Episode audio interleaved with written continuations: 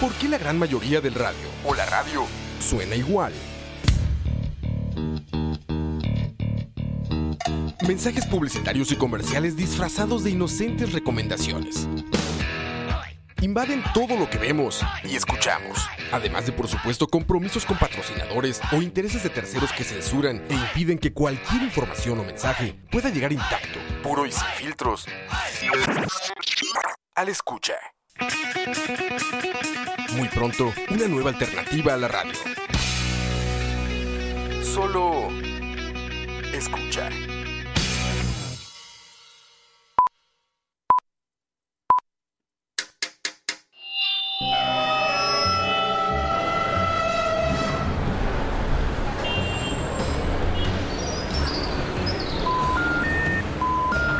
Detrás del audio, un viaje a través de la música, efectos, ambientes sonoros, en fin, todo lo relacionado con la producción sonora en el cine y la televisión.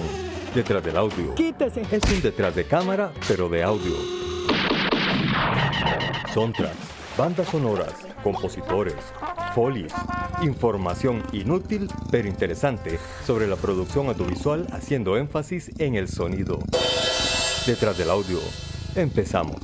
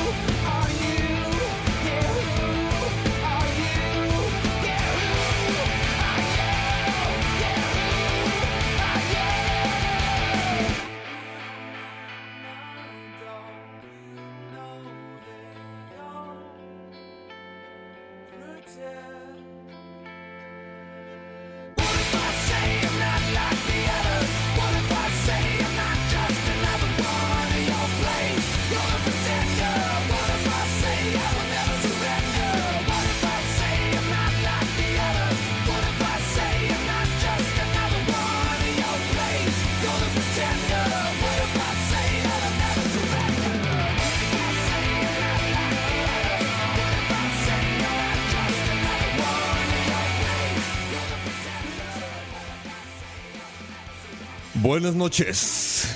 Em- empezamos con energía con esta banda que sirvió de puente Nada que decir. en un género y, y Íbamos a poner- subgénero. Eh, hecho, íbamos a poner solo un segmento, pero Ajá. es que quitar esta canción es difícil. Es más, quitar este grupo es difícil. Es difícil. Bastante. Eh, la- lástima que te había dejado el micrófono apagado. Ah, entonces ya no podía hablar. Bueno, ya no, ya no digo nada. Ya ese es el secreto. Ese es. Ven, así no es- lo así- vuelvo a repetir nunca más. Listo. Y esa es la clave. Sabes, es que apreté el botón pero no lo suficientemente fuerte y no me fijé que había quedado siempre en mute. Es el bigote. Todos los programas me hacen lo mismo. Seguro yo creo que estoy y nunca hablo, seguro. No, en, realidad, así es como rige un dictador. Así es como censura. Exacto. Usted no opina y se acabó. Exacto. Bueno, Alexander detrás del micrófono del dictador del podcast. Hoy con el tema del grunge y el post-grunge. Qué, qué bonito es hablar de estos temas con una cerveza en la mano, mae, porque la verdad, ¿Verdad es que sí? Grunge, cerveza, no, hay- no hay Salud. cómo fallar, mae. Saludos, Exactamente. saludos a todos los que están allá y los que están oyendo y pueden sacar una cerveza. ah, exacto. Para acompañarnos, son bienvenidos. Si alguien pensó mal, fue culpa de ellos. Exacto, exacto. Nosotros. Exacto. Salud entonces y disfrutemos de una hora de esta charla sobre el grunge y el post-grunge. Que, bueno, post-grunge es una cosa tan difícil de... Sí, de digerir. de digerir. De digerir, bueno. Pero existe, es una Bueno. realidad. exacto. y ahí Pero, está. pero cuando nació el grunge también fue difícil de digerir, con un resultado distinto.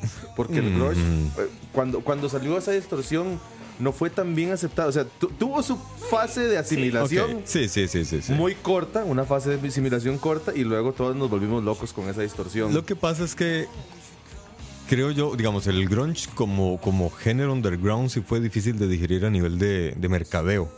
Porque no veían cómo iba- eso iba a vender. Porque en realidad las disqueras lo que Pero buscan es yo- eso, yo es, creo es que dinero nada más. Eso es algo que pasa y pasa con todos los movimientos en algún momento. ¿verdad? Ajá. Un movimiento sale como una respuesta a una situación social, Ajá, se comercializa, claro. viene la otra respuesta underground, se vuelve comercial. Es un ciclo. Es un ciclo.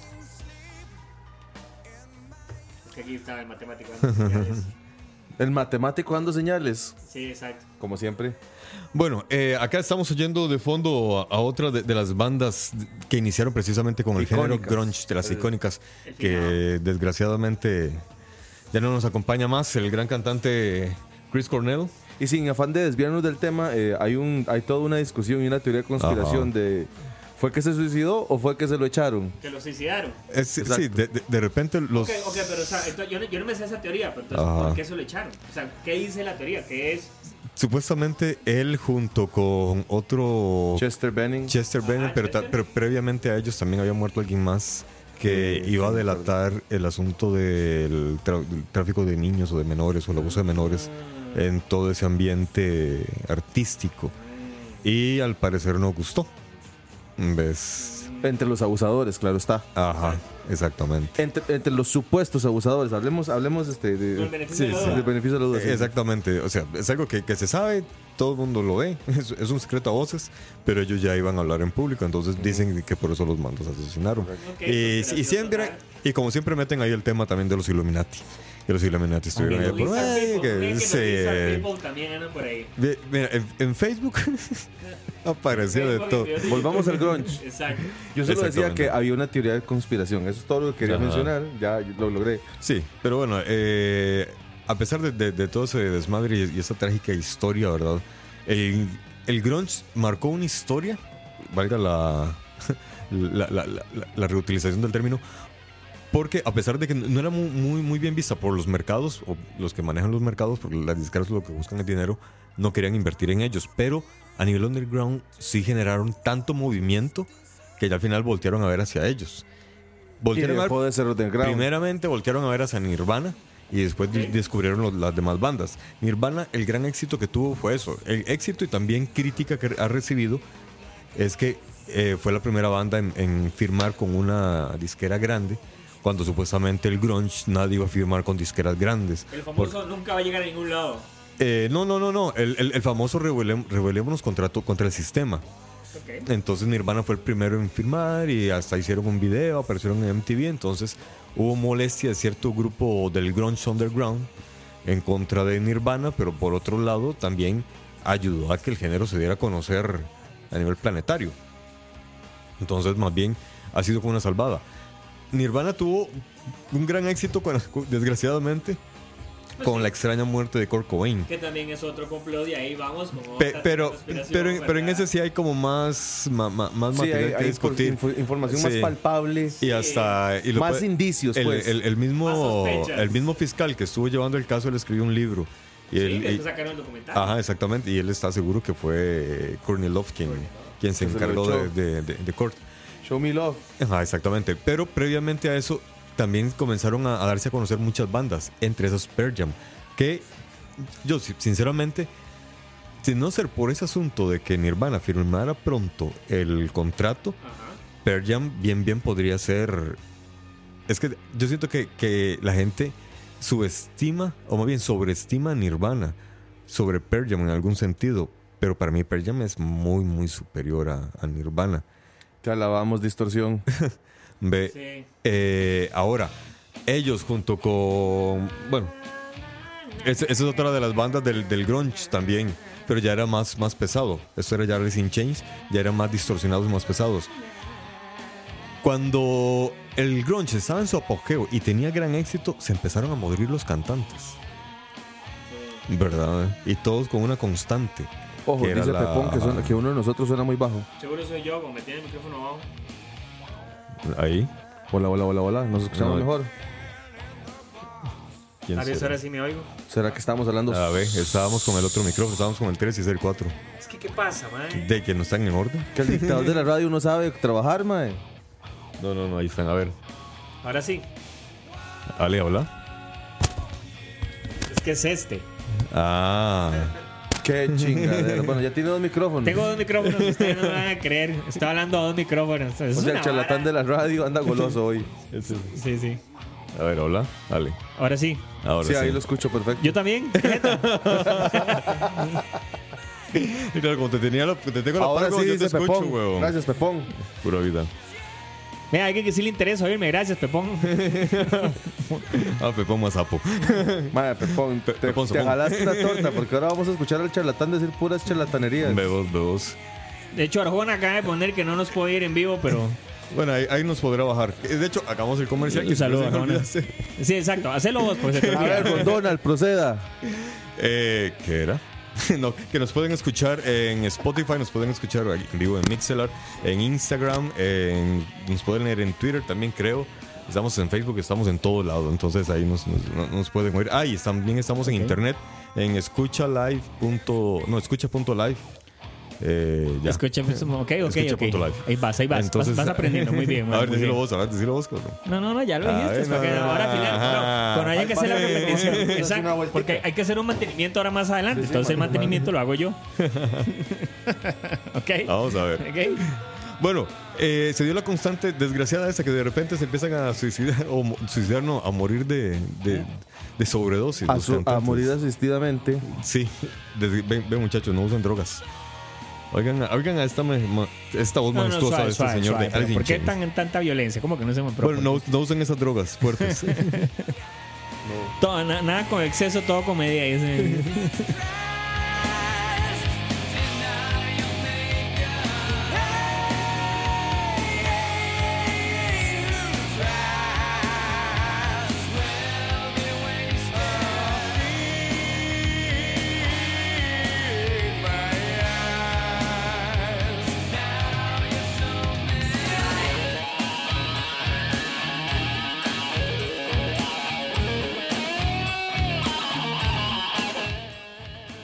Comentábamos fuera de audio. Que detrás del audio. Comentábamos detrás del audio. Qué bien te salió, qué elegancia, A veces, qué puta, cada día elegancia. Este carajo, a veces parece que sabe lo que- que habla. A veces. A, a veces hasta yo me creo que sé, que, que sé de lo que hablo, güey. Es cierto. Yo me acuerdo una vez en clase que, que una profesora me preguntó eso. Algo preguntaron, yo respondí y solo se me quedó y me dijo, ¿Estás, estás seguro de lo que usted está diciendo? Y yo no entendía lo que había dicho. Entonces tengo una pregunta. Ajá. ¿Qué tan elevado llegó? Habíamos salido a Uh. receso Ah, y será. habíamos ido por Ok. a, a comer el endija. O sea, la respuesta es afirmativa. Ok. Sí llegó elevado. Fuimos- ¿Será a que hay que explicar qué es la endija? Primero que nada. La endija antes para los no millennials, para los que somos viejos de la generación X y Y, frente a la, a la universidad de la UCR, frente a la UCR. Oiga, la este, Universidad sí, sí, de los CR. Ok. eh, vamos bien, Alex, estaba la bien. famosa calle de, de la amargura. Estaba. Est- todavía está, pero digamos aquella calle de, amar- de la amargura. Al final de la calle de la amargura, ya saliendo casi en la calle principal, donde ahora está Terraú o Terra 1, Sí, ahí estaba. Primero estaba este bar y era el Taurus. el Taurus. Ajá. Eh, pero Que es era que, un chinchorro de madera que ustedes no entienden, no les puedo explicar. o sea, si uno de la acera de San Pedro había que bajar dos escalones Exacto. hacia abajo. Obviamente, hacia el subsuelo, algo así. Todo está, era una ratón, era el, el Sí, sótano de era una alguien, una ratonera, exacto. Ahí ratonera. caían bichos y de todo. De hecho, lo cerraron por eso. Exacto. Habían cucarachas y Pero ratones eso no es todo. todo, sino que a la par. A la par de eso, ya siguiendo dos pasos más a- O sea, como, como si uno dijera que eso no es suficiente. Como que uno, como que si ese hueco no es suficiente hueco, uno dice, había uno peor. Exacto. que estaba un bar que se, llama, se llamaba en realidad Marianelo Marinela. Pero nadie le conocía ese nombre. Se todo, era conocido como La Endija. La Endija era literalmente un pasillo. Un pasillo. Nada más un pasillo. Era la barra, los bancos y al final el baño. Los Exacto. aromas fluviales de ese lugar eran apestosos. Entonces, en la época donde estaba el grunge de moda, ese eran los bares donde iban a meterse. Exactamente, en los recesos íbamos a echarnos un par de shots y a comer una boca de frijoles blancos. Exacto. Hacían una boca monstruosa. Ahí estaba, vamos a ver. Es más, ¿por qué? Porque en esa época es interesante contextualizar en la Universidad de Costa Rica en los 90. Sí, esos finales de los estaba, noventas. estaba el pulpo, El pulpo, el pulpo que era el bar rock, el vallenato, el, ajá, el vallenato. cachos, Cachos eh, estaba mosaicos. mosaicos. Uf. Bueno, dice Cucaracha que eran dos escaliones hacia el infierno. Sí, sí, Exacto, sí, sí. exacto. Uf, mae, no tenés una idea, mae. Ah, Ahí, en- lo, que, lo que daba luz ahí eran los encendedores y los cigarros. Exacto, exacto, exacto. Exacto. Uno tiene que ir con el encendedor así viendo, viendo en el piso para no bajar una rata. Que no se voltee y te mordía, güey. Exacto. Volvamos Pero al bueno, grunge. Volvamos al grunge, exactamente. Y precisamente vimos a Nirvana. Ahora, Nirvana tiene una particularidad con uno de sus miembros. Ajá. Que su historia es, es digamos que, es como una telenovela que termina bien. ¿Cuál? El más que se parece al más de Foo Fighters. ¿Verdad que se parece un montón? Bueno, a mí me encanta el meme que dice: Yo he estado en una balda legendaria dos veces. sí. De, de hecho, hay un refrán que se lo, no, no se lo acuñan, sino que lo ven reflejado en, eh, en Dave Grohl. Que un rayo cae, sí puede caer dos veces en el mismo lugar. ¿Qué? ¿Qué raja? ¿De quién estamos hablando? Del ex batero de Nirvana. Un tal Dave Grohl. Un type de Dave Grohl que actualmente tiene una banda que se llama Foo Fighters. Ahora, Nirvana es la banda más reconocida a nivel mundial, creo yo, por el asunto de- del suicidio, o por lo menos dio a conocer el grunge a nivel mundial por el asunto de- del suicidio de, de Kurt Cobain. Es, es que es el antes y el después. Exactamente. Antes y después, sí, y ahí, correcto. y ahí Punto de sí. inflexión, pues. Sí, Sí. exactamente. Qué bonito hablar en palabras matemáticas. Carajo, este carajo es un carajo que sabe. o sea, yo a veces me, me, me- me intimido. Uno aprende, ¿verdad? En este programa. A veces, A veces. A, a veces siento que, que- que vale la pena hacerlo. A veces. Pero es como la mitad del programa uno aprende, el otro no se le olvida todo. man. Es como rarísimo.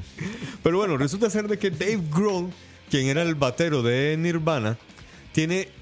Hace poco vi una entrevista que le hicieron a la mamá de Dave Grohl. La mamá es una maestra. Y escribió un libro que se llama Criando a, un- a una estrella del rock. Racing a Wow. Rockstar. Ok. La vaina es que la, la entrevistan a ella y le preguntan en sí, no le preguntan sobre el libro, porque el- el- de hecho la pregunta es sobre la vida real, que en realidad es lo del libro. Dice, ¿qué, qué es que- crear una estrella del rock?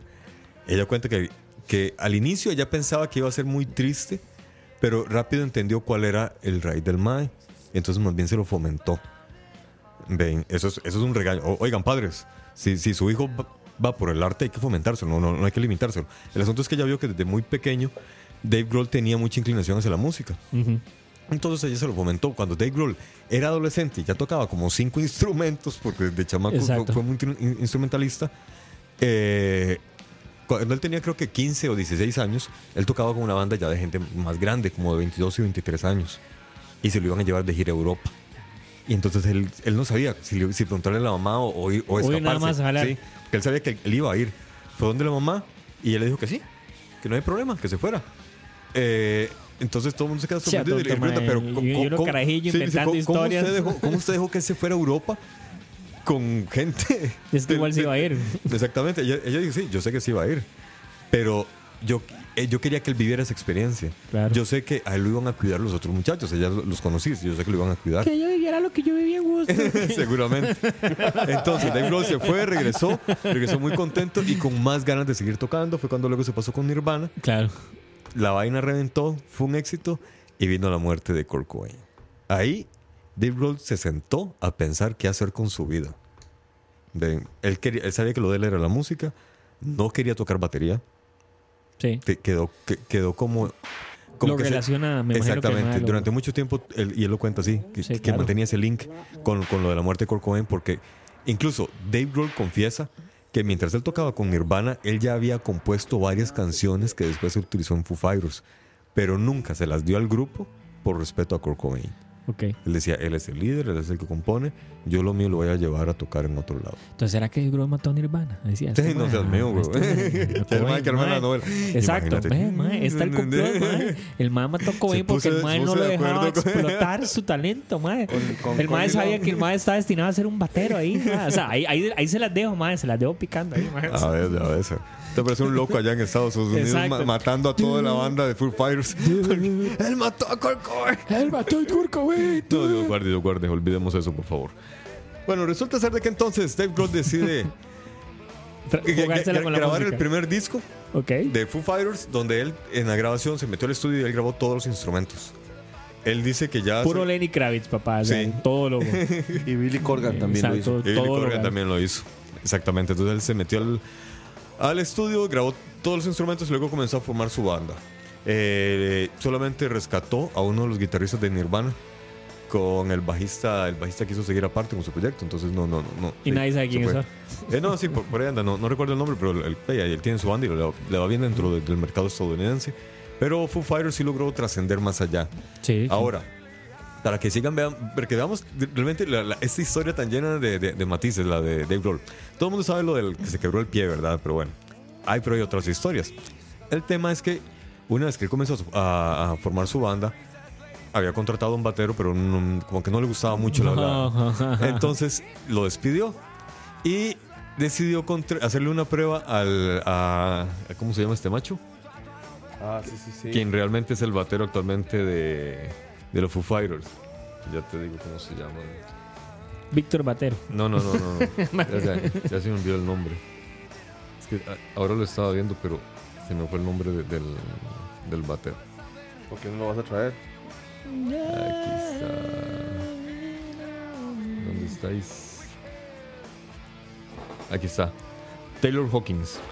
El asunto es que Taylor Hawkins tocaba. Es un man que es tan versátil que, así como to- podía tocar con, con Tool, que de repente lo llevaban de invitado, Perfect Circle, de repente también tocaba con eh, Alanis Morissette. Qué fino, tú, qué nivel. Sí, pero entonces de- estaban esos contrastes, ¿verdad? Eh, ¿Conoces Dave Grohl? Bueno, una- Alanis. Alanis prometía tanto al principio. no Sí, sé. Pero, eh, hay una historia que dice que, que, que Alanis es, es bueno cuando hacía canciones cuando le habían roto el corazón. Que cada vez que alguien la terminaba hacía piezones, pero cuando estaba feliz hacía malas piezas. ¿Será que Como Alanis es como la Shakira gringa? Que, la- Algo sí. así. Que empezó prometi mucha promesa y Sí, se quedó medio muy- camino. Sí, sí.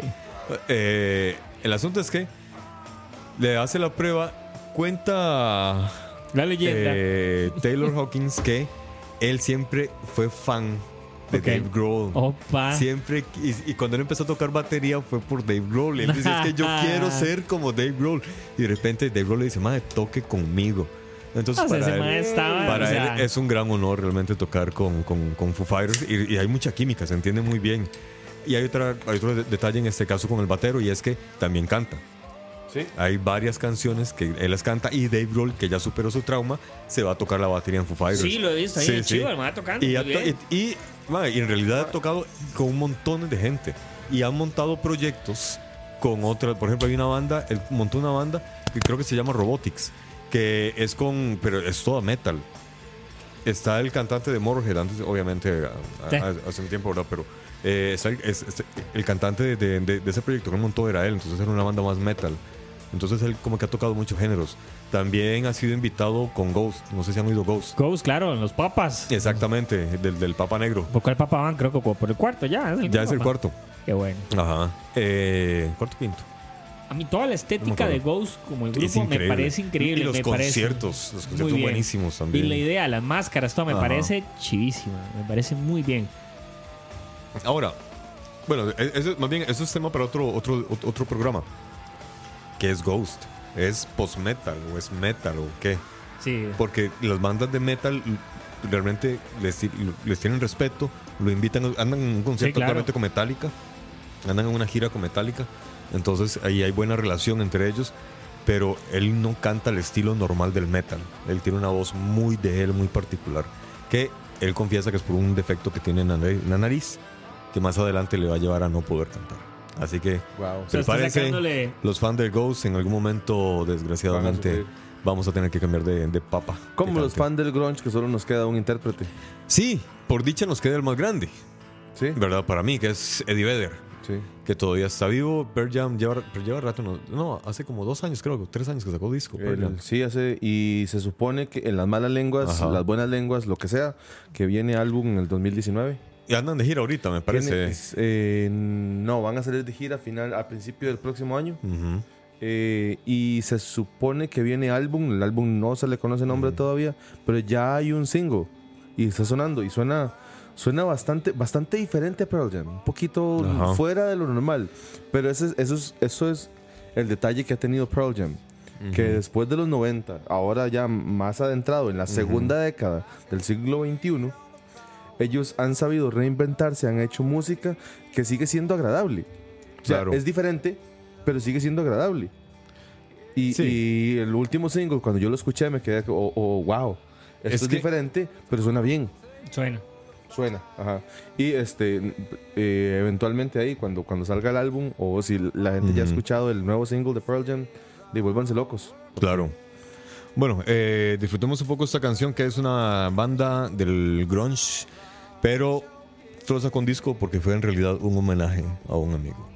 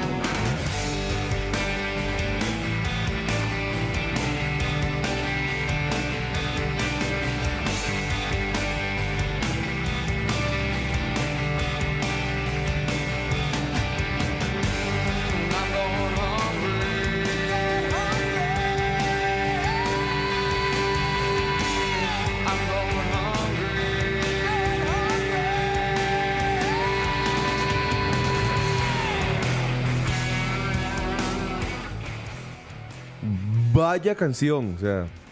Es, Exactamente, y a dos cantantes. Dos cantantes, sí, y no cualquier par de dos cantantes, ¿verdad? Par de dos lo dije a propósito. Eh, eh, Chris Cornell y Eddie Vedder a dúo. Y detalle, ahí también estaba de apellido Cameron en la batería. Exactamente. Si no me equivoco, El después, después de ese proyecto, Cameron era el baterista de Soundgarden. Pero después de ese proyecto, Se Temple of pasó. the Dog, terminó siendo baterista de Pearl Jam. Exactamente. Pearl Jam ha tenido tres bateristas y desde Cameron, Cameron tomó el puesto, se acomodó Y y, ya no más. y hoy día está en el Salón de la Fama con Pearl Jam. Imagínate. Qué bueno, qué bueno cuando le dieron el Salón de la Fama a Pearl Jam. Sí, Realmente claro, se lo merecían. ¿Qué nivel? El. David Letterman que hizo el discurso Sí. de el discurso de introducción el- y este, que duró como 15, 17 minutos. Fue un discurso bastante emotivo. Con Imperial de Eh, no, no, no tenía un beer en mano. espera. David Letterman ya estaba retirado de, de- de su show. El Mae hacía un show en vivo diario y tenía música en vivo de todos los tipos. Que, que me, me llama mucho la atención porque el señor era todo un roco, pero el Mae no, ten- no le cerraba las puertas a nadie. El Mae en música en vivo. Es institución, Le- ¿verdad? sí, Letterman era una institución en introducir bandas nuevas al, al ruedo y, y música de todos los tipos. Y Pearl Jam tocó muchas veces con Letterman. Bueno, y esta banda en realidad, como les estaba comentando, solo sacó un disco porque era un homenaje a un amigo eh, que era el cantante también de las bandas que iniciaron con el grunge. Él se llamaba Andrew Wood y era el cantante de bandas como Malfunction y Mother Love Bone. Sin embargo, fue uno de los muchachos que Uno de los desgraciadamente caídos en combate. la heroína se lo llevó a muy corta edad y ellos montaron esa banda como homenaje a Yo, él. yo quisiera pedir que cambiemos la canción que va a sonar. Sí, porque Sí, no- por favor. forma Sí, sí. parte de, de- de- Exactamente, no sé por qué está tema. dentro del Muchas playlist. gracias. Esta tampoco, estas son ya bandas británicas. Ahora, eh, el grunge sí es algo muy de, de- de Seattle. Sí es- de hecho, se conoce como el sonido de Seattle, ya que ahí fue donde estas bandas Ah, sí eran originarias. Un poquitito de ganancia para que la escuchemos. Ay, de fondo, papá. por lo menos. Es que es Pearl Jam, hay que... o sea, démosle su lugar, por favor. Ahora, si uno le pone atención, a mí... ¿Qué yo- ver las franelas? Me voy a buscar mi franela, yo no sé. De el hecho, que lo- tenga franela, deberíamos hacer eso. Los lunes de franela, no, martes de franela. Y en pantalón corto. Bueno, Bueno, eh, en, Bueno. Este, en este concierto se da algo muy particular y es que le está cagando al de las luces. Sí. Le está regañando y le dice, no, no, no, no me alumbre a mí. Yo no soy importante. Esto no es un show de televisión. Es un puto concierto. O sea, aquí lo que importa es el audio, no yo. Esa siempre fue la actitud de, de Eddie Vedder, siempre tratando de evitar llamar la atención a él como público. persona, exactamente, y que la gente se fijara en la música. De hecho, por eso Sí. Pearl Jam en, en videos hay como tres máximo. Tres videos. Y uno de ellos es puro dibujos, entonces es que no ha querido. Nunca- pero es un videazo. Ah, sí. Todd McFarlane, bueno. ¿verdad? Sí. Señor Todd McFarlane, ¿verdad? Que por aquello Todd McFarlane está ahora dirigiendo Spawn, ¿verdad? Ah, no sabía. mira. Porque Todd McFarlane, de hecho, es el creador de Spawn. Entonces él dijo, bueno, yo voy a hacer Spawn yo. Y entonces yo lo voy a dirigir. Y Spawn es este Jamie Foxx, pues aquello. Ajá.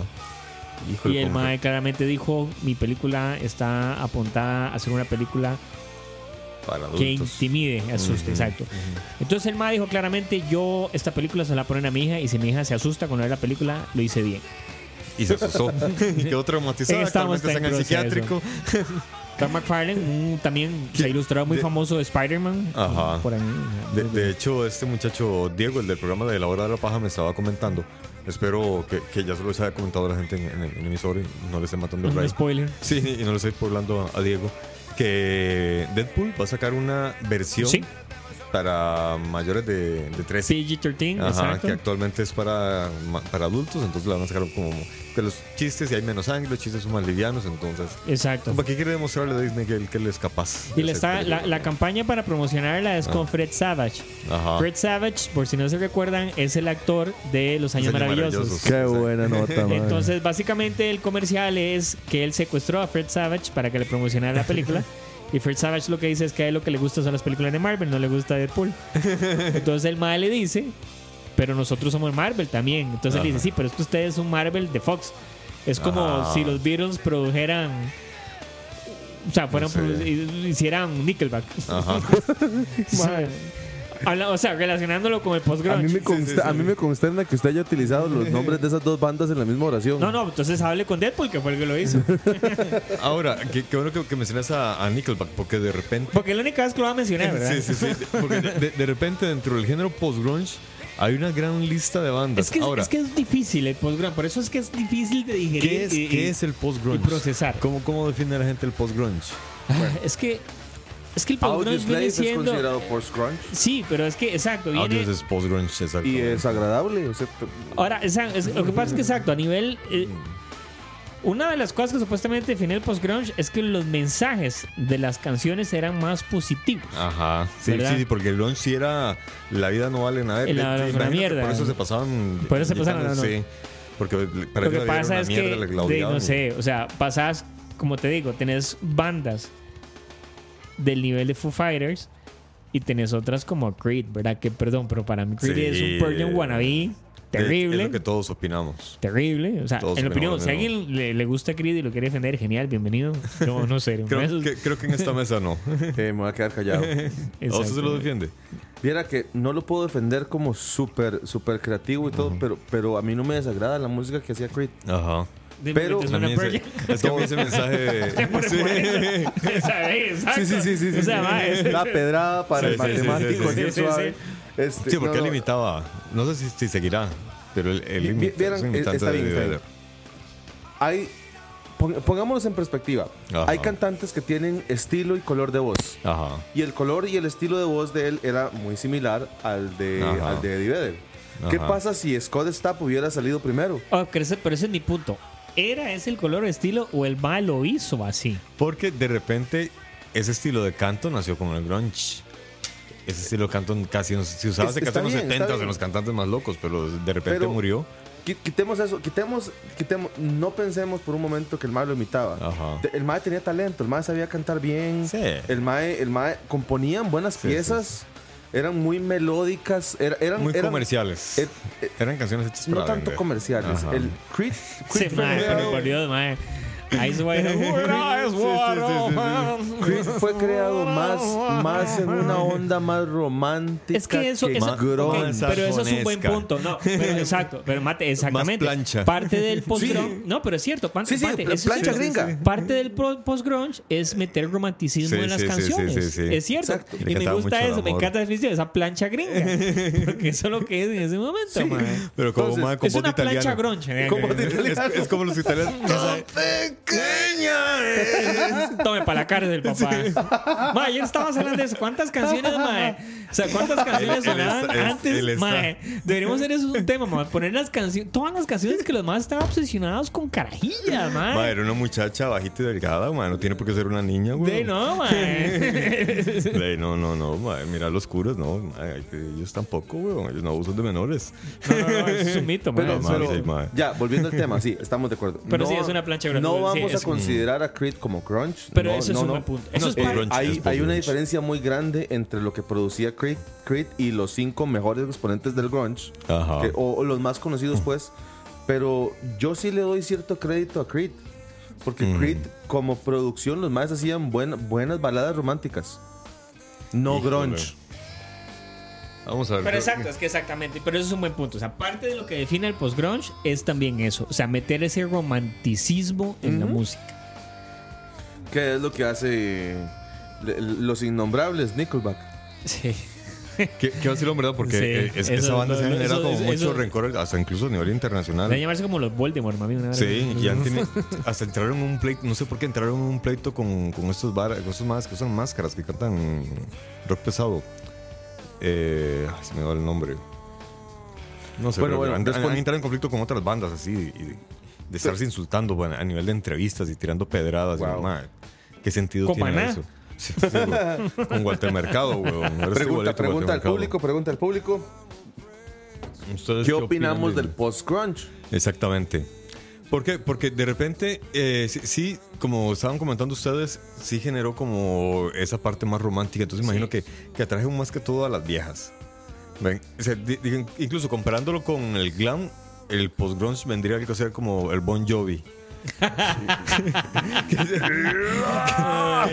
que- que- que es el mae que venía, sí, que, que- que venía de una línea del glam ahí de "Eh, somos rockeros y pasamos Sí, culiando y sí. nos drogamos", y, o sea, con, con letra de rap pero con música Sí. más rock y llega este con canciones todas románticas o sea, siempre dentro del género musical pero canciones Es que románticas. hay de todo, el- el, post grunge fue eso también fue venir con esa línea del- del- de esa guitarra distorsionada y jugaban con desafinaciones y voz carrasposa y Sí. fuerte. Pero uh, allá ya no era de, ah, la vida es una mierda, destruyamos, sino de, ah, te amo y ven conmigo que te adoro. Pero también tienes grupos, por ejemplo, como Live, que Live en su momento, Live, o sea, Live venía un poco más atrás con rock, pero Ajá. se apropió un poco del, del post-crunch también y sacó, pero sacó buenas melodías en esa época. Mm, de voz. Entonces yo Pero con el grunge. Eh, Viene exacto, viene grunge, Ajá. viene grunge y viene post-crunch, pero él- eh, ellos ap- se apropian bien del género y lo usan bien. Ah, bueno. Ese es el, mi punto. Lo ¿verdad? logran mezclar, Exacto.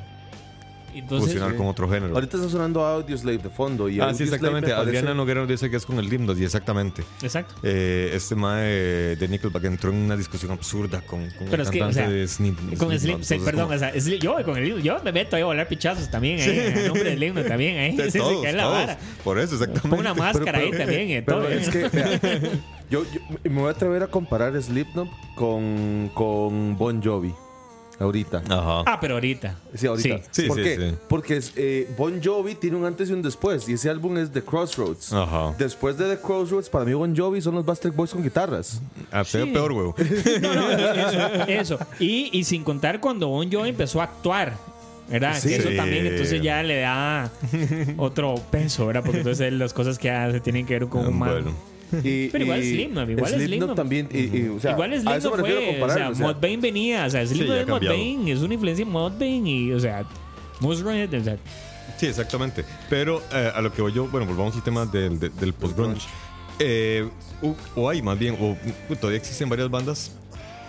El post-grunge nació con una generación y va a morir con, es, con, con esa generación. Muere Pearl Jam y ahí va a morir el género grunge. De ahí en adelante lo que quedó es el post-grunge.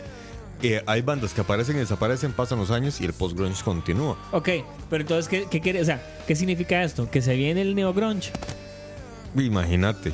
Se viene un neo-grunge, o- eso o- es. o se quedará todo, todo como post-grunge No, no, el y, se, y- y se- y mantendrá en ese recuadro con vidrio y mi marco fino el grunge. O vendrá alguien que y le haga alguna variación al grunge que sea agradable tanto a nivel comercial como a nivel de, de nostalgia para nosotros, a Ajá. fans del, del grunge, y nos volvamos locos. Y volver a esas historias de. Y- y "Ah, se la lo pongo no así, vale o sea, verga". Exacto, son majes que le dan una pizca de novedad y creatividad más reciente, pero con la nostalgia vieja.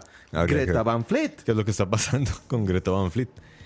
Pero es eh, un poco más rockero más atrás. Sí, sí. lo sé, pero, Exacto, pero exacto, Pero- es exacto un ejemplo es similar. decir, estamos hablando, Zeppelin, ahorita, si nos ponemos a pensar de Led Zeppelin ahorita, Ajá. estamos hablando de cuántos años, unos 40 años. 40 años más o menos. Ponerle Pero- todos 40 años al grunge.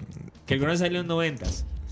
Estás Ajá. hablando que entonces va a haber un Entonces- revival del grunge en el Y, no lo- 2030. y digamos, 30 más o menos, no más. bajo esa cantidad de números es- hay una probabilidad exorbitante de que 2050, nosotros no lo 60. veamos. Posiblemente. Bueno, yo voy a vivir 300 años, así que yo probablemente sí los veo. Bueno, ahí está Coite sonando vos. Smashing Pumpkins, Qué que a mí sí linda me otra agrada. Banda- otra banda de grunge, pero cuya voz. Smashing Pumpkins Sí, está exactamente. sonando y... y- y, Exacto. eh, Oigamos un poco Smashing Pumpkins porque quiero conversar de esta banda, porque la voz de este carajo es particular. Sí, es, es- es como una banda comodín. sí. Se puede meter en muchos lados. Sí.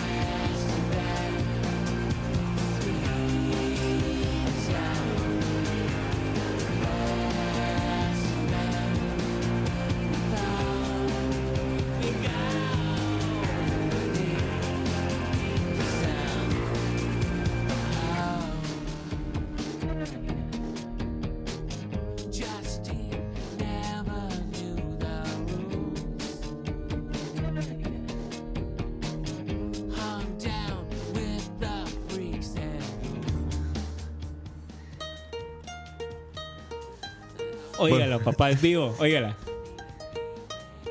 No, no, sí, aquí, aquí hay talento. Sí, o- so- solo uno, los demás. Ah, sí, los demás no, o sea. Yo, yo toco una puerta y la desafino. Alex solo toca, Alex solo toca el órgano.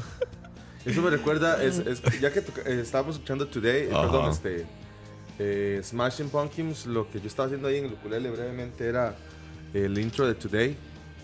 Que fue con la canción que iniciaron el concierto hace Eh, casi 10 años. hace casi 10 ¿Cuándo años. fue el festival de 2000? Qué buen 2000? concierto se 2009. jaló Smashing 2009, ¿no Pumpkins. fue? Ajá. Exactamente, los Smashing Pumpkins anduvieron acá y cerraron el concierto del sábado en la noche. En sábado. 2008. En diciembre del El domingo 2008. cerrado, No, Durán no, no, Durán. fue era. a mediados, no, principios del 2008. Fue en 2008, fue Ajá, hace fue en 10 años, sí. 2008, sí, 2008, hace 10 2008. 2008, hace 10 años, hace poco Sí. más de, de 10 años. Sí. Pero Hace ¿Quién se acuerda? que yo decía, antes de salir ¿Alguien del fue? aire. ¿Alguno de ustedes fue a ese festival? Que Yo nos digan. sí. Sí, yo sí, claro. Ok. Y los que están ahí oyéndonos, ¿quién Tengo, fue? tengo lagunazos. Pero sí recuerdo. Yo fui el sábado. varios. Yo fui el sábado. Pero, Creo que Yo el, también. el domingo era que tocaba Durán Durán. El único que tocaba Durán Durán. Y Björk. O Björk era en No, el que Björk seguía. No, pero fue, 2012. fue después. Eh, sí. ajá. Que yo salí decepcionado porque no tocaron It's All So Quiet y tampoco Army of Me. Entonces, me parece una lástima que no siguieron esos festivales. Sí, es que eh, al parecer, como hubo un error de planificación, entonces a la cervecería no le fue muy bien y perdió mucho dinero en ese concierto. Y posteriormente ya la cervecería fue vendida, Eh, sí. entonces ya no hay más Y ahora tienen uno que se llama El Grito Latino, que es de ellos. Ajá, exactamente. Y el Grito Latino sí les está pegando más porque ya van por segunda edición, si, no, si, no- si mal no entiendo. Es con bandas Eh, e inclusive- de América Latina. E inclusive los majes están vendiendo la marca a- no solamente una vez al año, sino constantemente.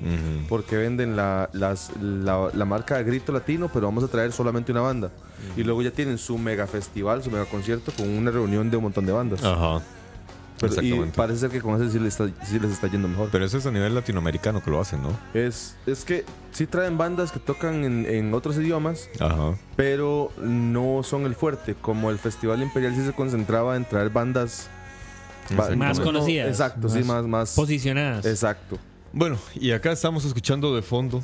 Pero bueno, yo quería decir antes que, que The Smashing Pumpkins, eh, que es una banda comodín. Ajá.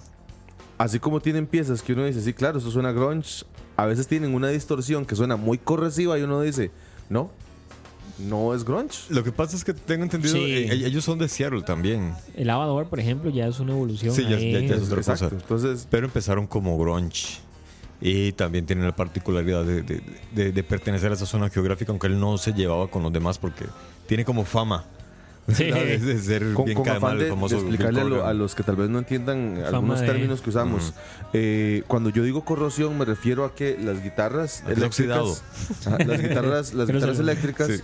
utilizan algunos efectos que les llama distorsión, que es lo que produce ese de la Pero guitarra. ve, ve, por ejemplo, lo Y que cuando pasa- le digo corrosivo es que la distorsión es tan, o sea, el efecto es tan fuerte, se pone tan fuerte que suena más pesado de que, que el grunge normal, pero no llega a ser como un metal, como un, como ya, como ya, ya, ya música más tarro.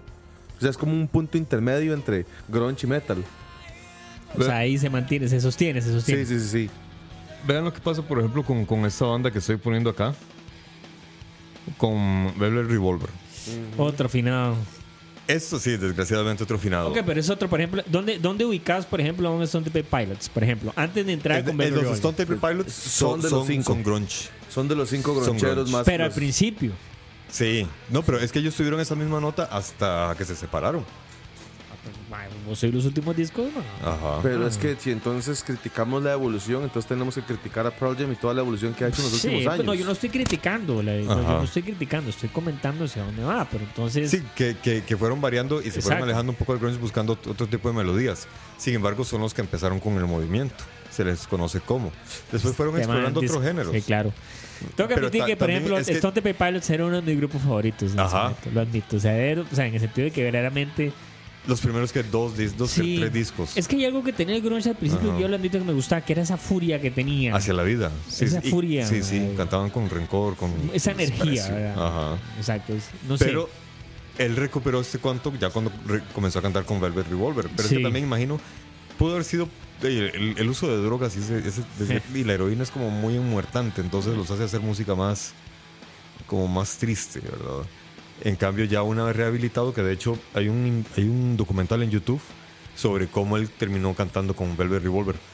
Eh, una vez que Kansas eh, se deshizo, quedaron eh, Duff, eh, el batero, que no recuerdo el, el nombre, y. ¿Cómo se llama el guitarrista del sombrerote? De Guns. Batero de Matt Slash. Slash. Slash. Eh, Slash, eh, eh, Matt Sorum era el batero. eh, Matt Sorum, exactamente. Y Duff Keegan se, queda- se quedaron buscando un cantante. Hicieron pruebas con bastantes cantantes, pero nadie les, les satisfacía. Hasta que le llegó el demo. Precisamente de. ¿Cómo se llama el cantante de este man? Scott. Scott Wayland. Puta, Qué mal que soy para los nombres, ¿ah? Sí, me, sí. me sé la historia, pero no sé los nombres. Mucho gusto. Puedo estar, puedo estar Alejandro inventa- Chalatán de la radio, mucho puedo gusto. estar inventando una historia y ustedes me dicen el nombre que todo el mundo me la cree. No, pero en, re- en realidad sí. sí, sí. Olman, el matemático. En mucho realidad gusto. sí, sí Alejandro, para que te guardes de los No, nombres para aquello. para, para acordarme. Sí, sí. Eh, Blanc para usted. El, Exacto. el- el te- el tema fue que cuando recibieron el, el demo de él, dijeron que este, este no sirve. Lo invitaron a, a- a una prueba. Llegó como dos horas después. ok. Aún así lo esperaron. can- Rockstar. eh, cantó, les gustó. Dijeron, ok, vamos a hacer ahora un- un- una, una exposición delante de varios críticos, a ver qué opinan. El man volvió a llegar tarde, Ok. Rockstar. pero gustó. De ahí en adelante estuvieron cantando juntos. Scott Weiland, hay una canción de Velvet Revolver que se llama Fall Into Pieces. Es una, canción, es una balada. Es una canción que Weiland escribió para Duff eh, McKagan como agradecimiento. Oh, El asunto es que como es- estaba tan caído en una droga. y Estaba. la- Sí, porque ya murió. Exacto, Desgraciadamente. exacto. Tú- O sea, tú- como que se. Sí, porque Sí, es que, es que él, rehab él- nunca él- era- él tuvo, él tuvo un carrusel ahí, un sub y baja Sí. muy feo. Sí, una montaña rusa. El asunto fue que cuando él entró a cantar con Velvet Revolver, McKeegan los llevó a unos centros de rehabilitación donde practican eh, yoga con artes marciales. Y eso le ayudó a él a recuperarse. Yoga con arte, eso suena como ajedrez con boxeo. Imagina, me parece bien, es una buena, una buena mezcla. De, de- de hecho, el yoga requiere mucho ejercicio. La gente piensa que el yoga solamente es sentarse. Mm, No, en realidad el yoga requiere un eh, periodo previo de ejercicio y luego la meditación. Eh, el asunto es que a él le fue muy bien y se rehabilitó. Por eso escribió esa canción, porque dice que es que él lo ayudó a levantarse de los pedazos que él era. Desgraciadamente, deja a Velvet Revolver, comienza a tocar de nuevo con Temple Pilots y vuelve al uso de drogas y Ah, lo perdimos. Literalmente. lo Ahora, perdimos. Velvet Revolver es post-grunge. Sí. Sí. Aunque, Igual que Audioslave. exactamente, aunque son muy buenos. So- Igual sí. que Audio, Audioslave, para mí, son una, una banda, me pasó algo parecido que Alejandro con, con, Temple, con Temple Pilots.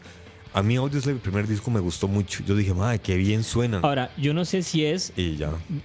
Yo no sé, por ejemplo, si es que vos tenés en Audioslave un mae como Chris Cornell que viene de. Exacto, de Soundgarden. Exacto. Viene del Tenés en grunge, Velvet Revolver a un mae que viene del de grunge. band- que viene de grunge. Entonces ellos saben cómo implementar ese grunge, Tenés a Dave Grohl que viene del Exacto. grunge también. Ajá. pero cuando hagas un mae desde cero. como- Tal vez ahí está la diferencia con el Ahí está la post-grunge. diferencia. Que el post-grunge son los que no se no vienen de una banda de esas. Exactamente. O sea, es decir, lo- los maes Bueno. que agarran. Una complacencia ahí, ponete Interstate Love Song, va, por favor. Yo iba a decir bueno. sex type thing, pero bueno, ahí. turu, pero bueno, ahí está ahí. Me lo ponen al final para hacer rush. Ya, ya- ya Pero bueno. descubrimos un misterio. ¿Cuál es la diferencia entre el grunge y el post-grunge? Que los del grunge nacieron con el grunge, los post-grunge son los más que... Que, Vienen que lo después. que lo. Pero bueno, este, yo, yo, yo también quiero mencionar algo sobre, sobre Velvet, no, perdón, sobre Fall to Pieces. Ajá. Que hay gente muy, muy rockera que dice, no, esa canción es una mierda. De Falling to Pieces. Sí. Y hay gente que también es muy rockera y dice, no más, un piezón. Es que es, un- Entonces- es una balada. Es que es una balada. Sí. Es una balada. Y es una pieza que ha generado, ha generado words, sí. discordia en el mundo rockero, en el mundo gronchero, que dicen, ma, esta pieza sí me gusta, no me gusta, sí me gusta, no Pero- me gusta, y ma, es todo un debate. Y, y otra esta como la que está sonando de fondo, oiganme.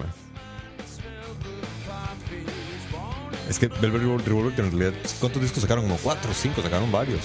No me acuerdo. Y jugaron con, con bastante música fuerte.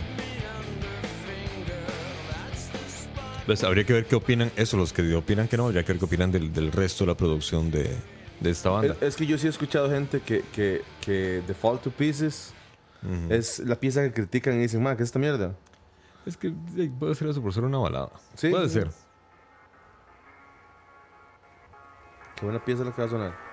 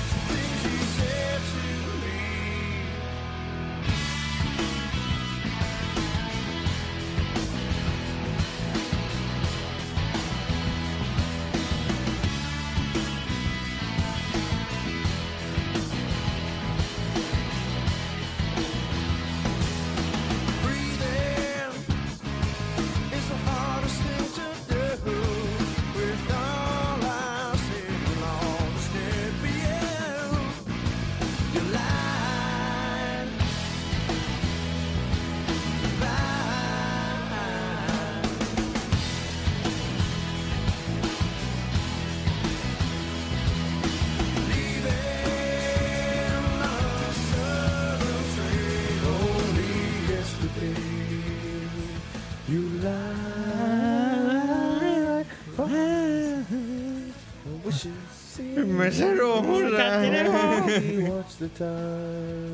Bueno, Go Stone Temple. Pilots, una banda que desgraciadamente ha perdido a su gran cantante Scott Wayland también por el Otro abuso de drogas pesadas Sin, como sin la heroína. afán de asustar a nadie, él se ahogó en su propio vómito de acuerdo con, con, con, Sí. la, con la historia.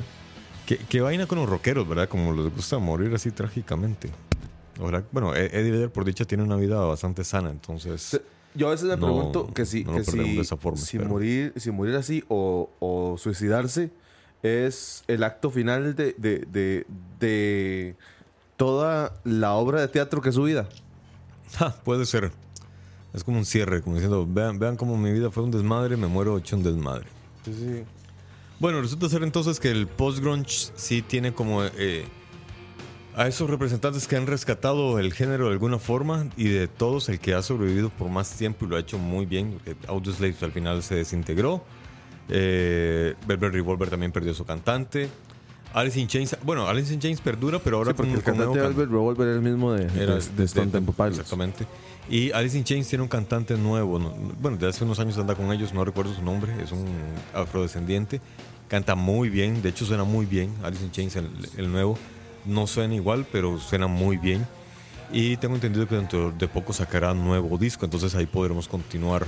Tal vez un poco de ese grunge más, más pesado, porque Alice in Chains era una, un grunge pero más, más fuerte, ¿verdad? Más, con una musicalidad más metal que, que la que manejaban los groncheros contemporáneos. Y bueno, ya estamos, ya estamos sobre la hora. Con que. Vamos a seguir, son. Esta vara. Mientras no se acabe la cerveza, aquí Bueno, podemos hablar sí, toda la noche. A mí me queda A mí todavía se me da- acabó, man. Ese es el problema, ya. Sí. Ah, no. Lero, lero. Vamos a tener que cerrar solo por... por- no, mentira. Exacto, no tengo que solo por ese tema que no sabe tomar. Solo por dice. este madre que se, que se toma las birras de un trago.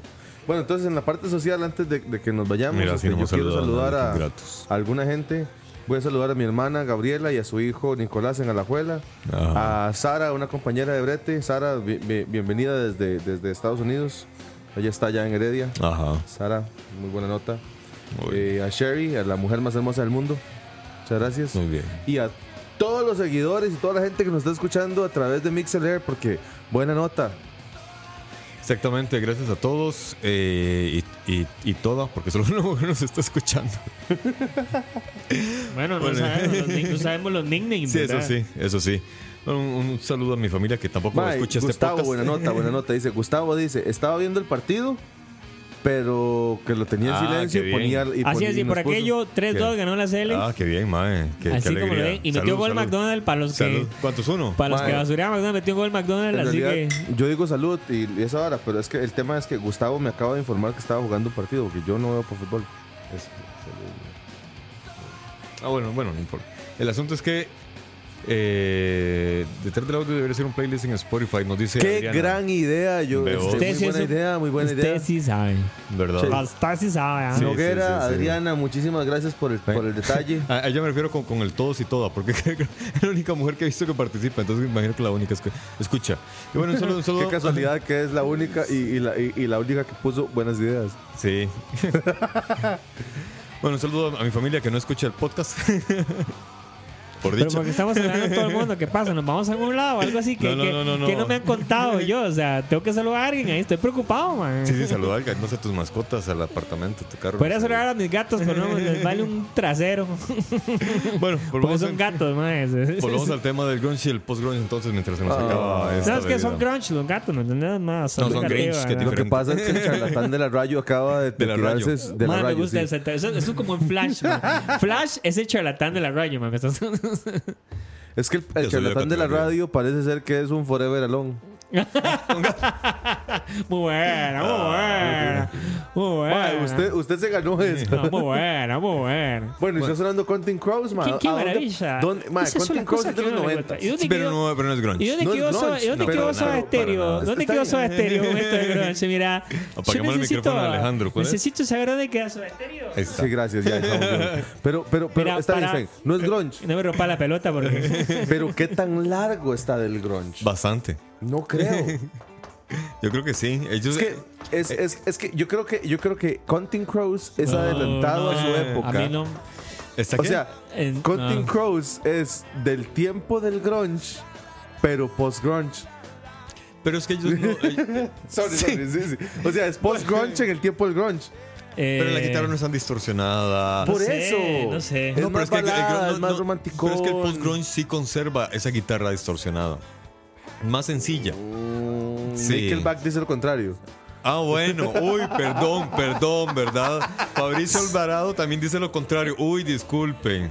O sea, Bueno, no. este, este, Fabricio Alvarado se puede ir para el carajo. Por, este. por lo mismo opino de Nickelback. O sea, Exacto. Yo- el, el grunge realmente sí, sí conservó ese sonido distorsionado que, que sí traía del grunge. De hecho, Que es la eh, forma es en que los más de- expresaban el sentimiento. O sea, es parte de. exactamente. Esa distorsión es un reflejo de la distorsión cotidiana de los más en su vida a día. etcétera. Exactamente. En cambio, los contemporáneos son muy melodiosos, sus letras son bonitos, son alegres. Por o sea, eso, de- entonces, son contemporáneos, pero tocan otro rock. De no, por ser de la fecha, podés incluirlos ahí. definitivamente son alternativos. El general que Eso, cantaba reggaetón exacto. en los 90 también era de, de esa época, pero no era Caramelo, grunge. caramelo, caramelo. Muévelo, muévelo. ¿Dónde Eso es de los 90 también, pero, no, era grunge. Estamos de acuerdo. Jamás. Pero, pero yo Deberíamos no- llegar con el meneadito, ¿no? Ahora sí, el Crows, o sea, estamos de acuerdo, no es grunge. Ajá. Pero la diferencia de la música que Counting Crows produce, producía en los 90 versus grunge tampoco es tampoco están en polos opuestos. O sea, No, no, no, no, pero tampoco. O sea, eh, pongamos un poco el, subamos un poco el volumen de, de la canción. Realmente. Eso es como muy happy song, ¿verdad? Sí, exacto, es un happy song, es un, casi que un happy pop. Están adelantados a su época porque el happy pop estuvo de moda hace poco. Y estos van a tocar en los 90. pero lo que estamos de acuerdo es que no son grunge.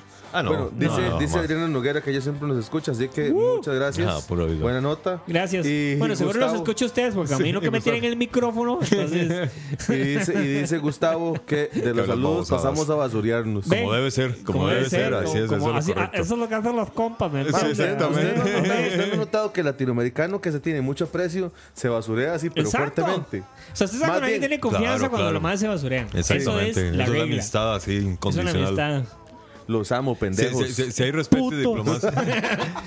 si hay respeto y diplomacia, desconfíen. Exacto. Exacto. Exacto. Si hay respeto y diplomacia, probablemente trabajas en la Asamblea Legislativa. Exacto. El, pro- el- perdóneme lo que O sea, voy a decir. No, no, no, perdóneme, no, usted lo dice. sí, mae. desconfiemos, exacto, sí, sí, sí.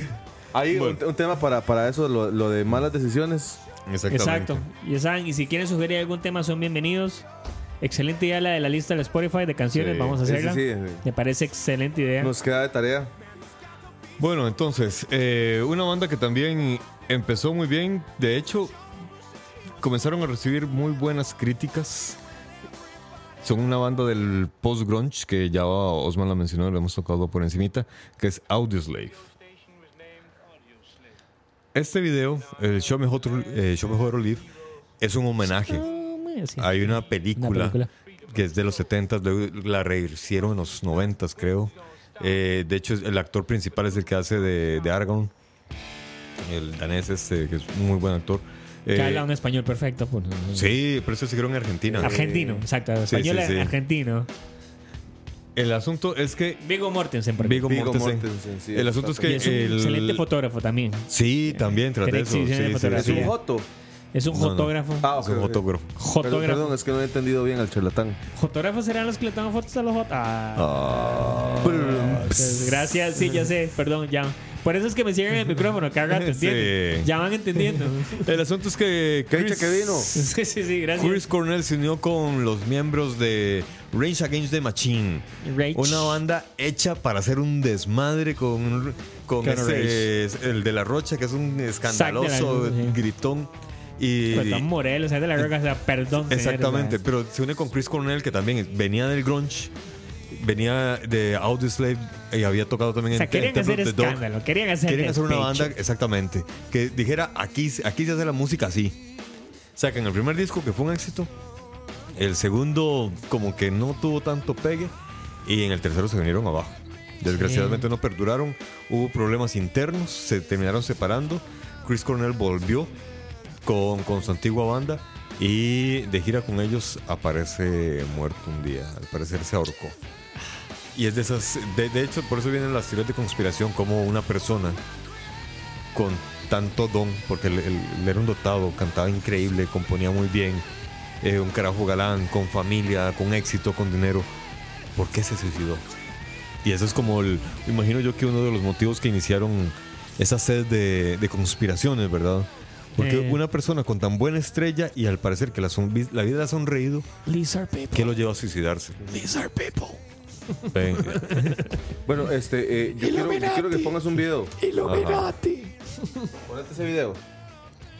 Eh, No me diga que es la zona santanera. no, no, no, no. Ah, Ese video que va a sonar me parece interesante. ah pues que iba a poner de Widow Yankovic.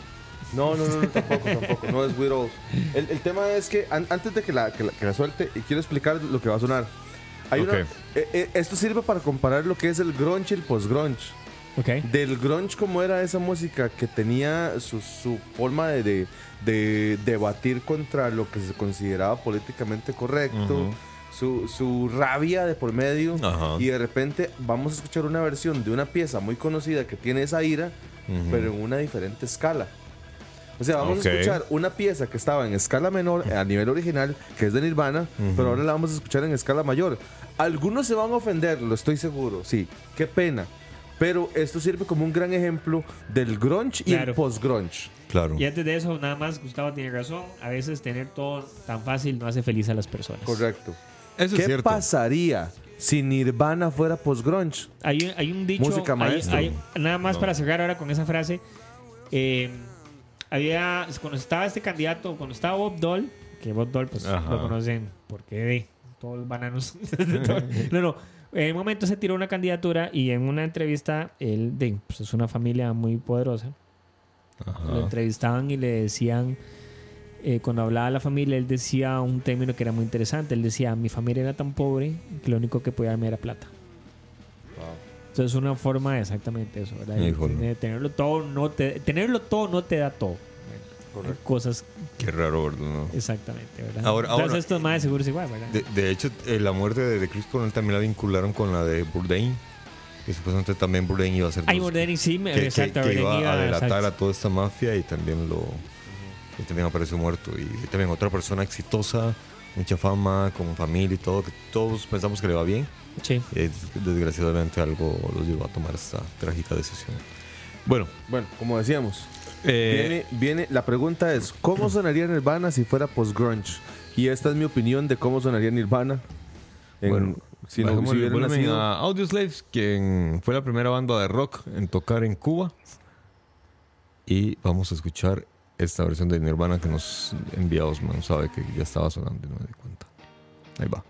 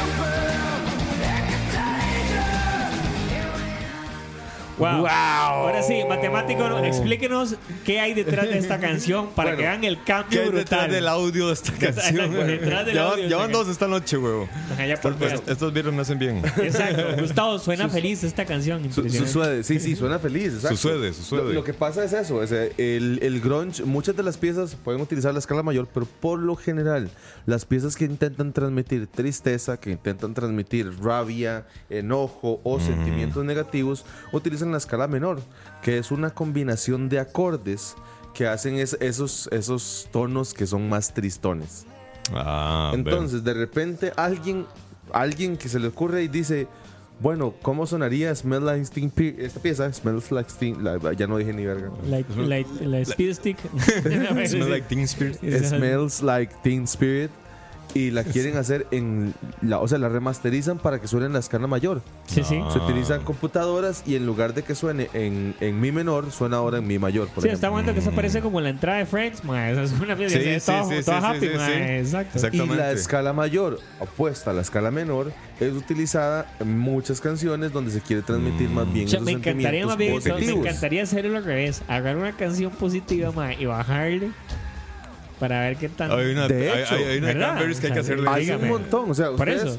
en YouTube, Sí. ustedes ponen en YouTube tal canción en escala menor o tal canción en escala mayor y Ajá. les sale alguna versión. Oye. O sea, hay versiones. por otra, ejemplo- otra.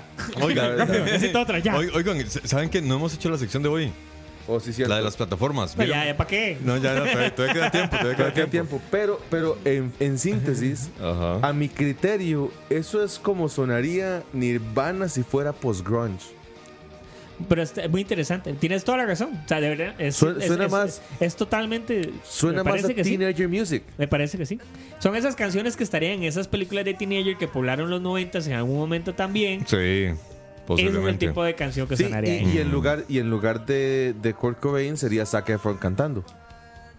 Sí, Sacrilegio.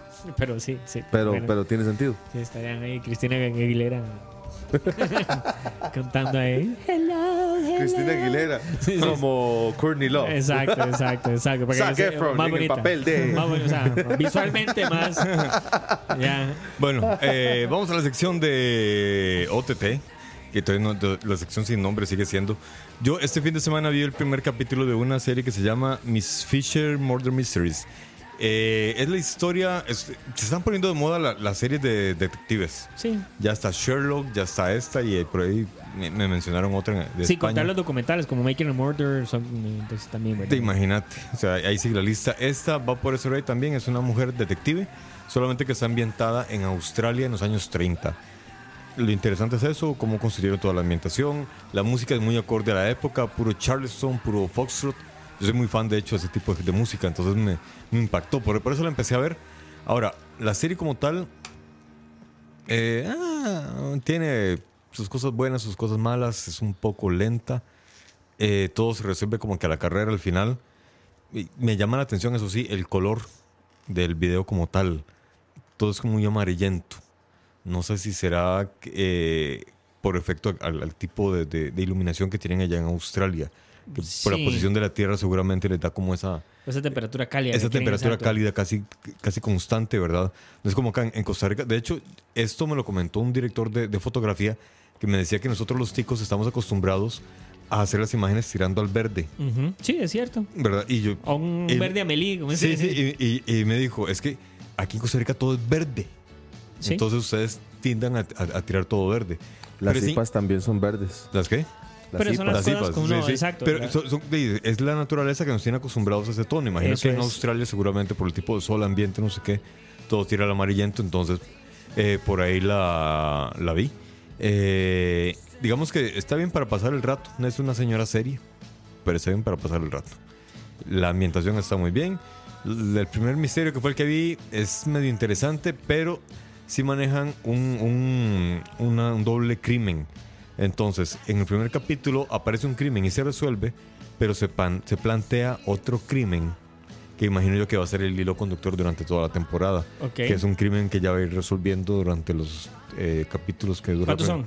No, no vi cuántos capítulos eran. Pero imagino que sí va a ser como un crimen que ya va a ir resolviendo poco a poco porque se dio muy poca información. Imagino que en el segundo van a dar otro poco más mientras ella resuelve otro caso. Imagino que lo van a llevar por ahí, entonces eso... Y alguien va a estar contando cómo va evolucionando. No, no, no, no hay, no hay voz en off. La actriz, el personaje principal es una mujer. Eh, me llama la atención también que es un personaje muy feminista y adelantado a esa época. Yo imagino que la sociedad en los 30 era más, más re- recatada y tímida. El personaje este es muy liberal. Pero ahí no sé, no sé cómo hubiera sido Australia en esa época. No me acuerdo. No había nacido y, No y me acuerdo, na- Zaco, y cuando no nací llegué. no fui ahí. O sea, cuando yo estuve en Australia en los 30 era tan diferente. Exactamente, cuando pasaba con el, con el conde No de Saint Germain. Cocorilondi, O sea, Bueno, a mí, yo les quiero recomendar una que se llama Alter Carbon o Ah, carbo- sí. carbón alterado. Carbón alterado. Eh, me gustó mucho. A mí me gustan mucho las películas futuristas que sitúan a un protagonista que quiere derrocar al- a un régimen totalitario futurista. Y por ahí va, por ahí va, Ah, ok. por ahí va. Y se trata de cómo hay eh, cuerpos. Cuerpos, Uy, cuerpos utilizados como marionetas. Cuerpos Sí, varoniles llenos de ah, aceite. eh, tiene- de- se- se- yo no, no sé, de- decime vos qué tanto, porque se habla de que tiene cierto aire en ese sentido como a un Blade Runner, ¿verdad? Mira, yo no he visto Blade Runner, ok. entonces te voy a Ni la quedar 1 mal. ni la 2. No. Me- sí, sí, sí, sí, estoy mal, estoy mal. Está bien, como sea, como sea. El punto es que. Entonces, con lo que voy a decir, juzgue usted. Ok. Sí, Hay una parte de la, de la serie donde se explica que eh, la humanidad encontró la manera de transferir la conciencia a un chip. Oh, qué madre. Yo estaba pensando en una historia así. Mierda, ya Ah, lo inventaron. se la inventaron. Me cago. Entonces, estos cuerpos, estos cuerpos tienen, o sea, tam- como encontraron la manera de poner la conciencia en un chip, también encontraron la manera de poner ese chip en otro cuerpo. Ajá. Entonces, es usted en el cuerpo de, no sé, de. Hannah Gabriel, por ejemplo. Ajá, híjole. Ok. Las cosas quería. Exacto. pero es su conciencia, es su conocimiento, es todo lo suyo, pero en el cuerpo de otra suyo. persona. O las cosas Uy, que me haría yo mismo. Es todo lo suyo, papi. O las cosas que me haría yo. Sí, despierto. Y- Soy Hannah Gabriel. Mm. Cuando yo era adolescente. Go- Entonces, ok. sí, sí, sí. Pues es, eso es lo que les. Sin, sin, sin ya no hacer más. No hacer spoilers, como dicen los gringos. Eso es lo que puedo decir. Ok. Eh, y la trama es esa: un protagonista o varios protagonistas en pos de, de derrocar un régimen totalitario. ok, dale. Pues yo comencé a ver Sabrina. Ma, yo quiero verla. No Tengo lo culpo. curiosidad. No, no, Tengo comencé a ver curiosidad. Sabrina. No lo sí, culpo. sí, Ahora. sí, comencé a ver Sabrina, la ¿Y verdad. qué tal? Sí, o sea, obviamente. Es los otro que público, pero crecieron son con la teenagers. serie. De, la De Lisa John Hart. No tiene nada que ver, ¿verdad? Exacto. Me- eso me Lo cual me parece muy bien. O sea, es me parece. una referencia, es un punto de partida, pero es sí, pero completamente me parece distinta. muy interesante. Algo que es Ajá. muy interesante que la gente comenta, de nuevo. Con razón te daba serie, pena hablar del tema. ah. habla- Por eso que- no querías entrar a la sección. los que hablaban, los que hablaban, lo- los, que se acuerdan de la serie original, se acuerdan que un personaje muy importante era Salem. Ajá. Salem, el gato negro. El gato negro. Que aquí sale, pero no sale. Y eso, Mm. digámoslo claramente. O sea, y eso Pero- se sabe. Eh, eh, eh, no, cuidado con lo que dices para no jodérsela a los que no la han No, no, no. O sea, sale, pero no sale. Por eso digo, sale, pero no sale. Pero no vamos a decir. Lo que pasa es que hay una cosa muy interesante. Leyendo datos, la razón por la que tienen que hacer eso es porque la actriz es alérgica a los gatos. Ah. Exacto. Ese detalle tan sencillo, pero tan importante, es una Wow. gran diferencia a la hora de presentar a Salem en escena. Es, es extraña, es, es bastante mucho más dark de lo que yo esperaba, definitivamente. Sí, de- de- de- es, es Dicen que sale hacia el demonio este. ¿Cómo se sí, llama? sí, sí, Baphomet. este. Albino Vargas. Ajá. Ah, no, perdón, ¿cómo es? No, sí, sí, sí, sí, sí, sí, sí. Baphomet, sí, sí, sí. Yo digo el demonio, no la bestia. Ah, que- muy buena, muy buena. Ya van cuatro, hoy, Ya van loco. cuatro, está volando, Está boludo, está sí. volando, eh. Voy a cobrar más ahora. Pero sí la estructura está bien. Me parece que la, la- la- la- la serie va Mm. verdaderamente... O sea, es que lo que me parece es que aunque la serie es una bruja adolescente, me parece que el público es más adulto. A donde va ¿En serio? enfocada. Sí, yo concuerdo. ¿Verdad? Sin embargo, rescato que es de esas, de esas series que se supone que son de fantasmas, brujas, eh, eh, demonios, diablos, etcétera, que se supone que deben dar miedo y la trama te invita a seguir viendo Sí. sin, sin, sin eso, sin pegar brincos en, en- el sillón, pues. Que es lo que pasa con algunas o algunas otras películas de Hay mucho que terror que nada que Hay ver. que. Sí. Ver. Entonces, sí es, sí es, es- La trama es un poco más oscura, pero yo sí le doy crédito de que la puede ver casi cualquier Sí, público. exacto. Es oscura, pero casi no es... cualquier público. no, o sea, no ya no es... el eh, sitcom cómico. de- No, no. Ok. Y le doy Hay mucho sangre. crédito. Ah, le doy mucho crédito porque las escenas donde hacen relevancia al- a, la parte sexy, a la parte, la parte de contacto Mm. físico, son muy sutiles. Sí. Ah, e inclusive ok. no sexualizan a la muchacha. Sí se le ve en un par de, de- de- de- de escenas donde, se- donde se le ve así. como- O sea, se, se- está claro que está desnuda, Ajá. pero no se le sexualiza. Ya. No se le muestra. Y el gato está partes. desnudo. Miau. Hmm. Pervertido. bueno, ya, ahora sí, ya son una hora 23. Eh. Adriana nos sugiere hacer un especial de música de series. Pues sí, es otra gran idea. Ya hicimos uno, pero de música de cómics. Creo que fue lo que hemos hecho, ¿verdad? Sí. Varios programas atrás. Entonces podrías darte una vuelta por la página de escucha.live. Ahí están todos los programas de, de la cadena Escucha. eh, escucha. Y Ese como preámbulo y nos queda de tarea, tal vez hacer Sí. uno de series en el de, futuro. de hecho, sí, tenemos que hacer otro de, de- de series. Ah, bueno, lo habíamos hecho de animes, porque habíamos mencionado los caballeros. Bueno, en varios, Thundercats. Habíamos los hecho de intros, porque De intros, recuerdo que hablamos de Ulises 31. Sí, exactamente, fue de los intros, Thundercats, etcétera. Y sí, pues de tareas que nos quedan pendientes y buenas ideas que nos están dando para programas posteriores. Bueno, eh, ya nos vamos, ya estamos, mm, nos pasamos bastante. Muchas Alexander- gracias, dice. Sí, muchas gracias a todos. Muchas gracias. ¿Qué? Yo, yo lo digo cuando yo quiera. Yo soy el Porque, dictador. exacto, porque él puede decirlo cuando él quiera porque él tiene. Alexander, el dictador del podcast, se despide y se va para el carajo. Osman Blanco, el ¿Qué matemático dicha? de la radio, dice: Muchas gracias por escucharnos y seguiré diciendo la radio por nostalgia. Ah, yo, yo, Alejandro, el charlatán del podcast, pues está dividido. está el charlatán de la transición de medios, el más muy elegante. Se despide, Ya, ya más. despídete para apagarte el micrófono, weón. Gracias de verdad. Otra vez.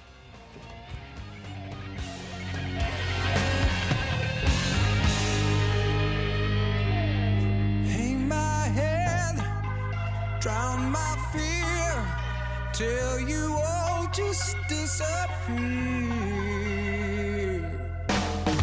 Black hole sun, won't you come?